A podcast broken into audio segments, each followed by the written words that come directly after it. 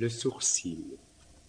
Sourcil tractif en voûte fléchissant, Trop plus qu'ébène ou jet noircissant, Eau fort jetée pour ombrager les yeux, Quand ils font signe ou de mort ou de mieux. Sourcil qui rend peureux les plus hardis Et courageux les plus accouardis. Sourcil qui fait l'air clair obscur soudain, Quand il froncit par colère ou dédain, Et puis le rend serein, clair et joyeux, Quand il est gai, plaisant et gracieux. Sourcil qui chasse et provoque les nus Selon que sont ses archers tenus. Sourcil assis au lieu haut pour enseigne, Par qui le cœur sans vouloir nous enseigne, Nous découvrant sa profonde pensée, Ou soit de paix ou de guerre offensée. Sourcil, non pas sourcil, mais un sous-ciel qui est le dixième et superficiel, où l'on peut voir deux étoiles ardentes, lesquelles sont de son arc dépendantes, étincelant plus souvent et plus clair qu'en été chaud un bien soudain éclair. Sourcil qui fait mon espoir prospérer, et tout à coup me fait désespérer.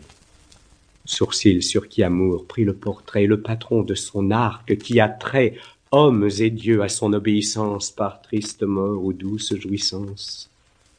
Ô sourcil brun, sous tes noires ténèbres, j'ensevelis en désirs trop funèbres ma liberté, ma dolente vie, qui doucement par toi me fut ravie.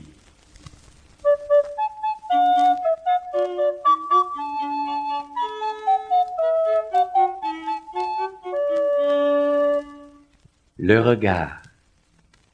Regard ardent, cruel, meurtrier de l'âme, et qui le corps retire de sa lame, portant l'enfer en son superbe trait et paradis en son plus doux attrait.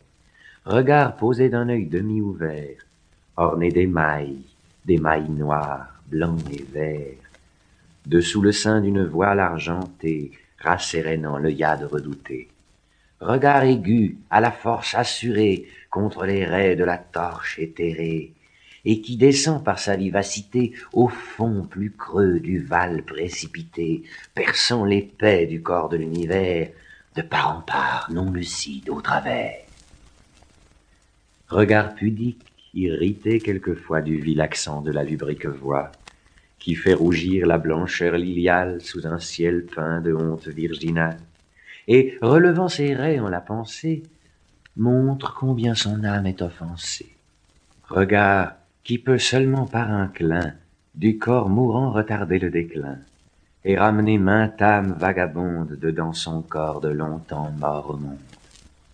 Regard luisant, la transparente porte du cœur caché où amour se transporte, regarde-moi, sèche mes tristes larmes, contre le mal faibles et vaines armes, ôte l'ardeur qui m'éblouit, afin que de mon deuil je puisse voir la fin.